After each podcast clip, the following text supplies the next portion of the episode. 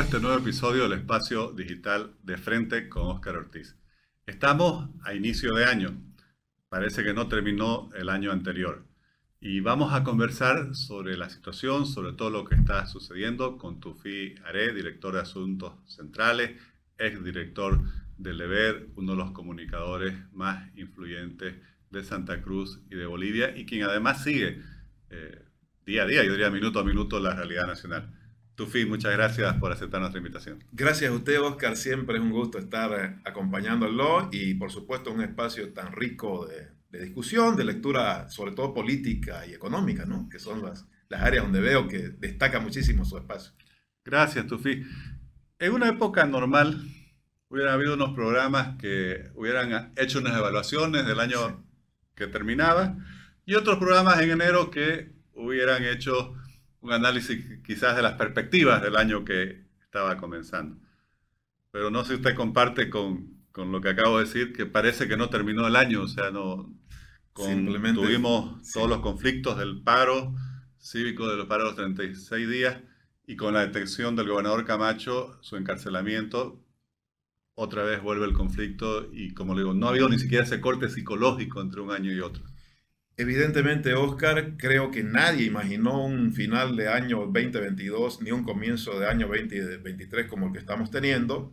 Habitualmente es un periodo de tregua, pero tampoco es que sea sorpresivo, porque yo creo que estamos viviendo a nivel mundial, otra vez parto de esa tesis de que estamos viviendo una lucha por el poder mundial que se traslada también a una lucha por el poder nacional el mundo vive una nueva normalidad. Usted hablaba de normalidad en tiempos normales.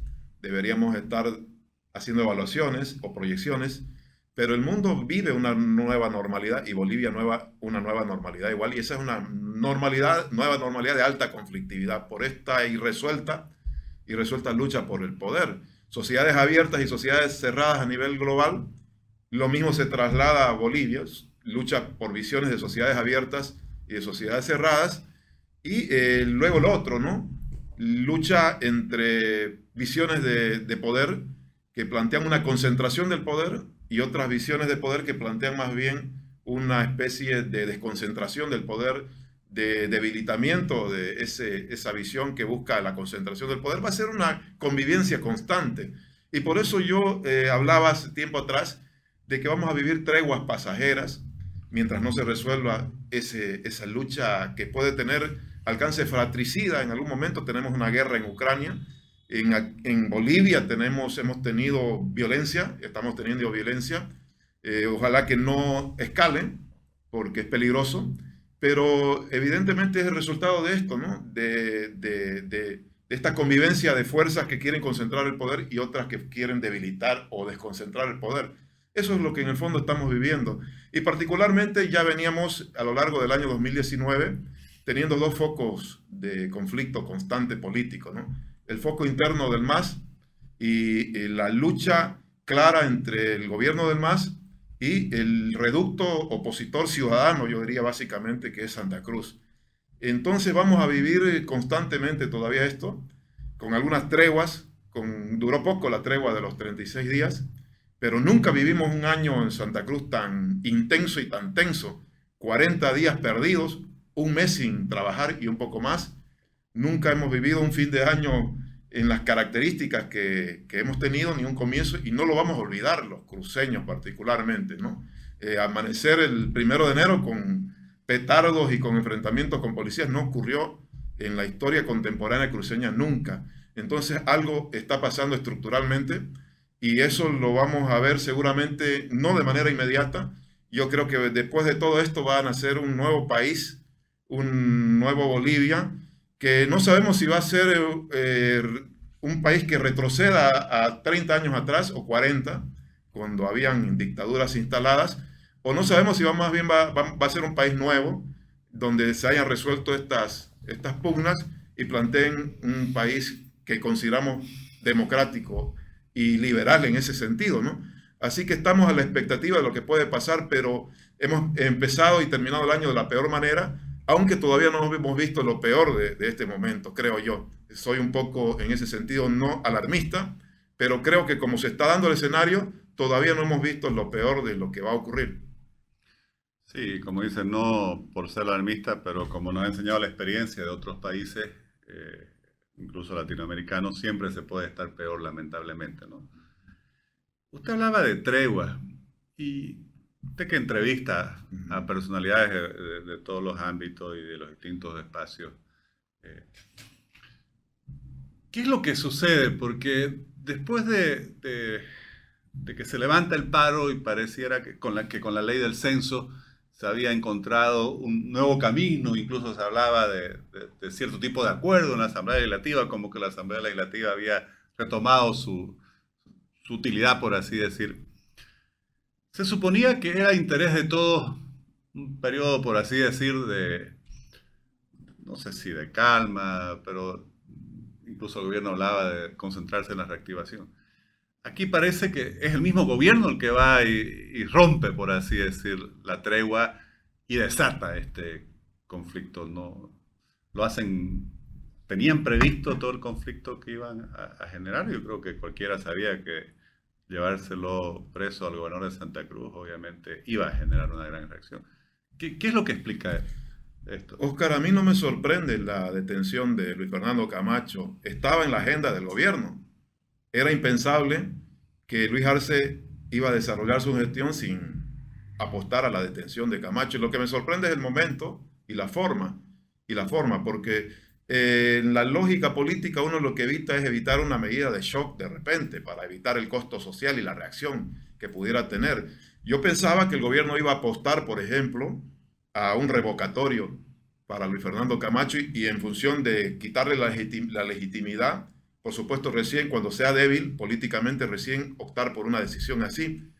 O pensaba que iba a apostar por un desgaste natural de Luis Fernando Camacho y encontrar ese momento de desgaste para actuar de otra manera, menos torpe, porque lo que ha ocurrido es un, un acto realmente, y diríamos, y, diríamos inédito en la vida política de Bolivia, de tener a un gobernador en esas condiciones en que vimos, tiene unas deja una señal de brutalidad que no solamente molesta internamente a la Bolivia democrática, sino eh, es una señal al mundo que mm, podría ser sensible para el gobierno de Arce en términos de ya ser ubicado en este club de dictadores de América del Sur, porque esta es la fórmula. Entonces yo no lo veo que haya sido sorpresivo, lo que sí inesperado en el momento, aunque Muchas veces, por motivos estratégicos, seguramente escogen medidas traumáticas o de shock. El final de año se vio con el, intento de gasolinazo truncado de Evo Morales en un momento, ¿no? Eh, que tuvo que ir para atrás, pensando que la elección del momento donde menos se puede movilizar la gente eh, puede generar la menor reacción posible. Creo que ahí hubo un cálculo del gobierno para decir, este es el momento donde puede haber una menor reacción y evitar una conflagración nacional de la que era el propio gobierno eh, básicamente había adelantado el ministro Iván Lima hace un año atrás, le había pedido cuidado a los jueces para no generar una conflagración en función de la detención de Camacho. Pero era parte de la agenda. ¿Por qué? Porque el gobierno de Arce, yo creo que nace con, un complejo y con un trauma. ¿Cuál es su trauma? Nace con el trauma de que en cualquier momento se puede repetir el 2019. Y ahí estaba Camacho libre que fue en su momento un actor fundamental en la desalojo del poder de Evo Morales. Entonces, nace con ese trauma de inseguridad, de que en cualquier momento se vuelve a generar una revuelta a partir de la figura o de Camacho o de otros con Santa Cruz y desde Santa Cruz. Y es un trauma que lo va a llevar hasta el final de los días del mandato de Arce, mientras no desactive ese riesgo que ellos ven. Y lo segundo, el complejo, ¿no? El complejo del gobierno de Arce, del que es preso, es yo tengo que demostrar que no dependo de Evo Morales y no solamente demostrar que gobierno independientemente de Evo Morales, sino que le puedo ganar, ganar en términos de, firmeza. Ellos creen que son firmes al actuar de esta manera y capturar el voto duro del movimiento al socialismo. Así que lo iba a hacer Arce. Y creo que la suerte de Luis Fernando Camacho casi está echada en términos que puede reproducirse la historia de Yanine Áñez, aunque son dos casos distintos. ¿no? Yanine Áñez eh, creo que fue detenida en una situación de soledad, en una situación de, debilidad política, casi no era nada en la política boliviana ya. Luis Fernando Camacho no. por eso el gobierno va a tener que lidiar en los próximos meses y años con el factor Evo Morales y el factor Camacho. No va a ser un escollo difícil de controlar Camacho porque tiene movilización callejera y tiene partido eh, parlamentario y tiene una gobernación, la más grande de Bolivia. No es la misma figura ni de Leopoldo López ni de, ni de Yanine Áñez. Vamos a ver qué pasa. Perdón, Leopoldo Fernández. Vamos a ver qué pasa. Entonces, no es sorpresivo y, vamos a vivir. Yo pensé que este año iba a ser, eh, el factor de conflictividad iba a ser Evo Morales centralmente. Santa Cruz siempre está ahí igual. O que iban a, resolverse tales disputas también con la reforma judicial, que va a ser intensa, y con el revocatorio. O sea, vamos a tener un año muy intenso políticamente y muy tenso, sin posibilidad todavía de decir qué, cómo va a terminar eh, este, esta disputa. Y vuelve a lo que usted comentaba, no sé si lo comparte, este, esta, tensión permanente entre Estado y sociedad, por así decirlo. O entre un gobierno que busca asegurar su, su poder, una especie de lo que podríamos llamar orden autoritario, y una ciudadanía que en Santa Cruz, pero también en todo el país, aunque principalmente en Santa Cruz, eh, no acepta, por así decir nomás, las imposiciones, no, no acepta ya calladas las, hegemonías, aunque hayan este tipo de abusos. ¿Cómo ve usted la perspectiva de ese conflicto para el futuro mediano? altamente complejo si no se lee y se entiende lo que pasa en Santa Cruz fundamentalmente, porque Santa Cruz definitivamente ya es el epicentro de la política boliviana y de la economía boliviana, Oscar. Yo estoy convencido que La Paz es el centro administrativo y Santa Cruz es el centro político acá. Porque cómo se resuelva esta disputa de la relación del gobierno con Santa Cruz va a tener sus su ondas expansivas. Si no hay ahora todavía sus vasos comunicantes, va a tener sus ondas expansivas a nivel nacional.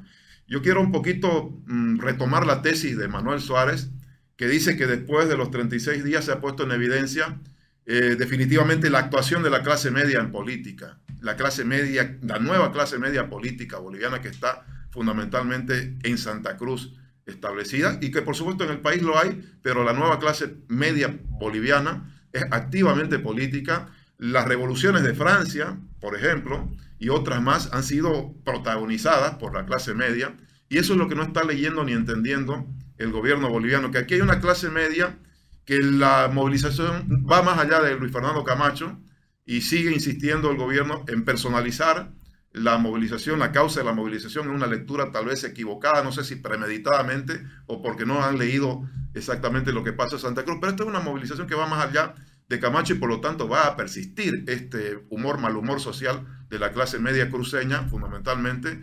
Entonces, mientras no lea y la entienda el fenómeno en esa dimensión de una clase media moderna, una clase media que contrasta con la premodernidad de la política en términos de sus aspiraciones, una clase media que reniega del autoritarismo, que quiere vivir bajo determinadas normas eh, específicamente de convivencia. Mientras el gobierno no entienda esto, el malestar va a seguir, las movilizaciones van a continuar y por lo tanto yo creo que, que, esto se va a resolver con un pacto, definitivamente, ¿no?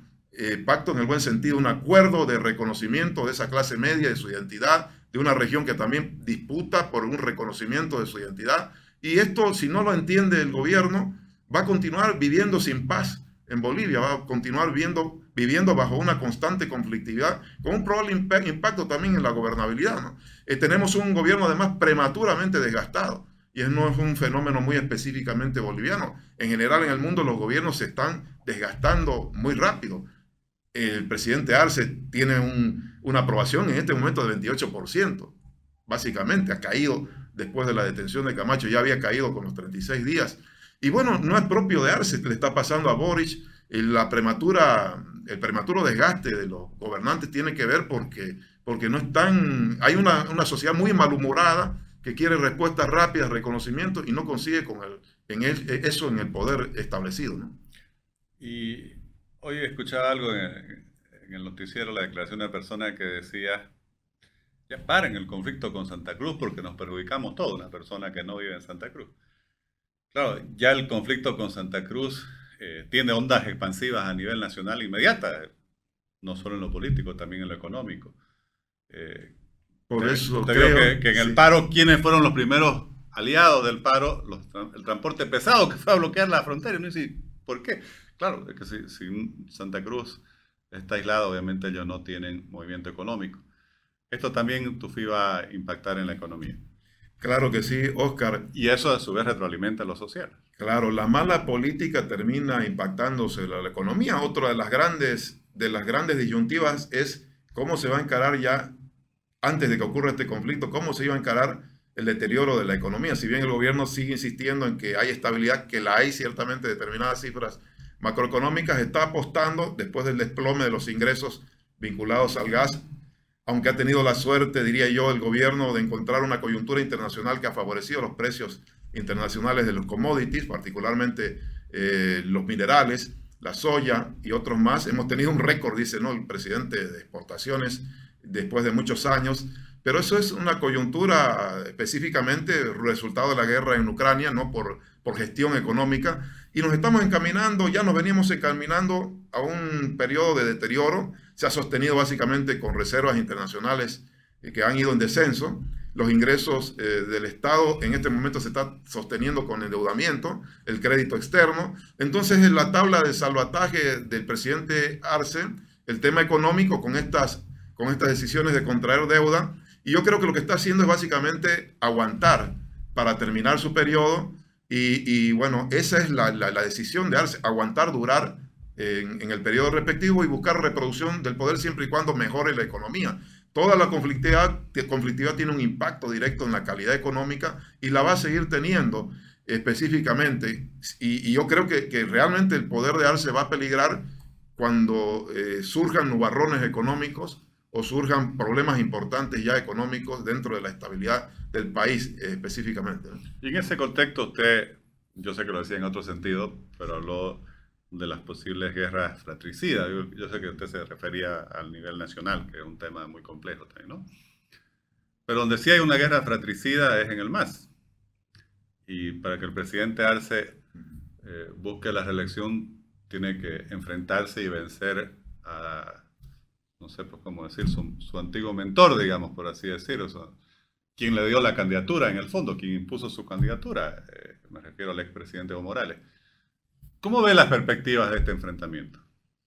Primero que el enfrentamiento se aceleró, que hay una señal clara de una división, ya lo asume el MAS de por sí, que hay, o lo escuchaba decir a Emilio Roda, del MAS, analista, ya hay una crisis interna en el MAS, que no tiene nada que ver con una discusión ideológica, que no tiene nada que ver con una discusión de, visión de país, sino que tiene básicamente que ver con poder el presidente se va a enfrentar a, los dos, a las dos luchas, la interna, que tiene un impacto sobre lo nacional, y la lucha por el poder nacional.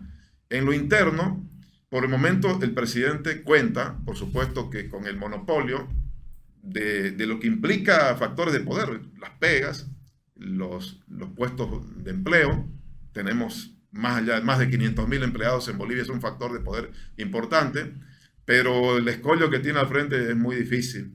Yo creo que parte de la decisión de haber detenido a Camacho pasa por esa reflexión. Si, si, no, si, no, si no complazco a, Evo Morales, me puede terminar tumbando a Evo Morales. Por lo tanto, prefiero atacar a un factor probablemente menor de, poder, que es Luis Fernando Camacho. Y evaluando los riesgos y beneficios, o los costos y beneficios, decidió finalmente tomar la otra decisión.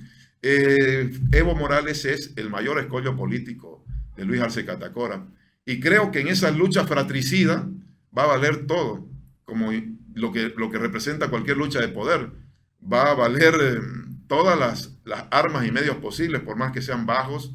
No, no, no, no nos sorprendamos que pueda haber, que pueda surgir de esa lucha interna tan fratricida como la nacional probablemente en algún momento. No, no sé quién va, la va a ganar eh, de momento hay ciertas lecturas que indican que con esta decisión de Arce, Arce decide ser el caudillo de la izquierda boliviana para sacar del escenario a Evo Morales.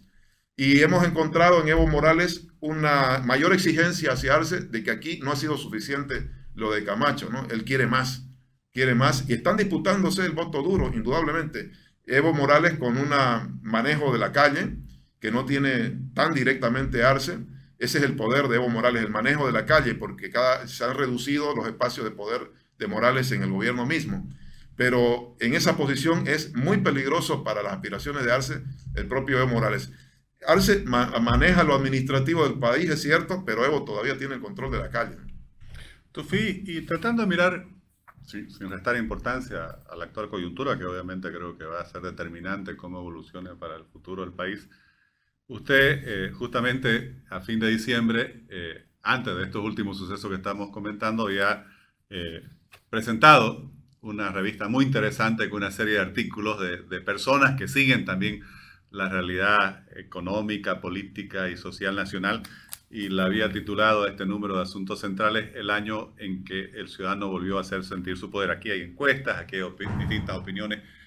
Eh, ¿Qué decían en ese momento? Eh, porque los problemas estructurales al final siguen, como usted lo acaba de decir ahí, presentes.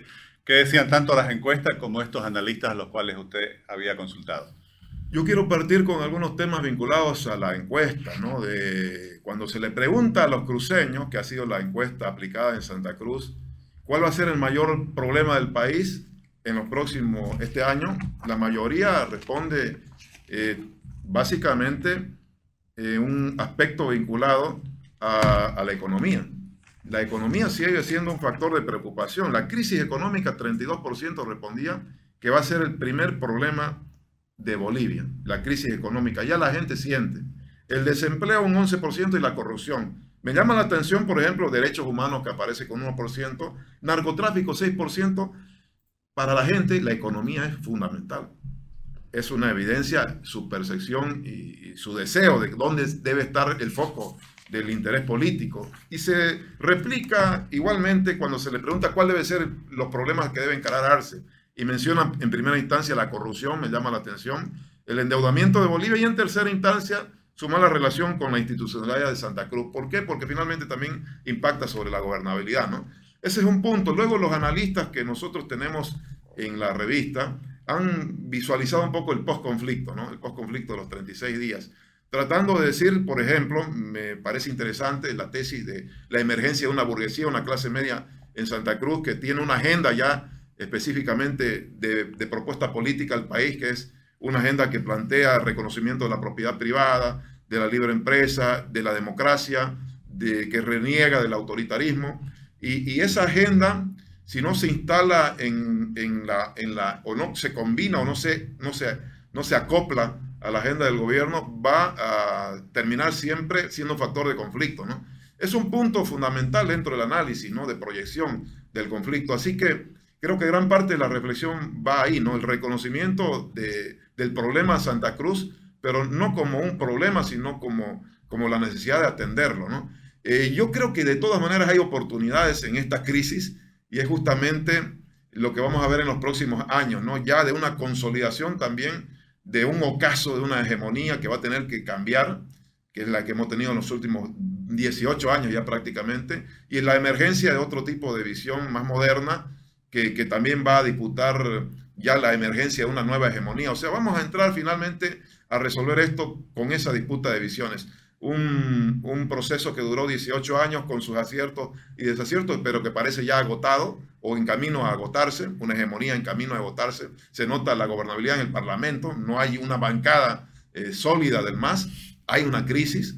Y luego la emergencia de todas estas demandas de, una Bolivia más moderna, más global, más abierta al mundo, más libre, que, al final van a ir eh, en la próxima elección, sino las dos siguientes elecciones siendo preponderantes. Bueno, interesantísimo. Tufi, le agradezco muchísimo, realmente creo que sus opiniones para todos quienes nos siguen son muy valiosas y además esclarecen mucho para entender lo que está pasando y también lo, lo felicito por la labor que realiza también como comunicador. Muchos de sus colegas han sido agredidos en, en estos días y eso también... Uno de los peores años hemos tenido. Es algo que hay que lamentar, ¿no? Es parte de la descomposición ¿no? de, este proceso. El gobierno, cuando va perdiendo legitimidad, eh, recurre al, aparato represor. La única forma de sostenerse este tipo de gobiernos es precisamente el aparato represor. Y a medida que se radicaliza el aparato represor, lamentablemente se radicaliza quienes se oponen a ese aparato represor. Eso es el riesgo que tenemos este año. Santa Cruz al final de todo ha respondido, creo yo, con una relativa moderación a un hecho como el que ha sucedido hasta ahora. El país igual, con una relativa moderación Vamos a ver si se radicaliza el aparato represor para precisamente ver cuál es la respuesta que lamentablemente cuando se radicaliza el aparato represor también se radicaliza la respuesta y podemos tener graves problemas en ese sentido, Oscar, y ahora ha tocado evidentemente a la prensa, ¿no? Tenemos por lo menos 70 agresiones en los últimos tres meses a periodistas y en el último hecho de movilizaciones hay otras ya directamente del aparato represor vistas, comprobadas y documentadas, pero que no hay eh, una acción que evite la impunidad del aparato represor policial en este caso. ¿no? Así es, lamentable. Bueno, le agradezco muchísimo, estimado Tufi. Gracias, Oscar. Un gusto enorme siempre estar en su, en su espacio. Gracias.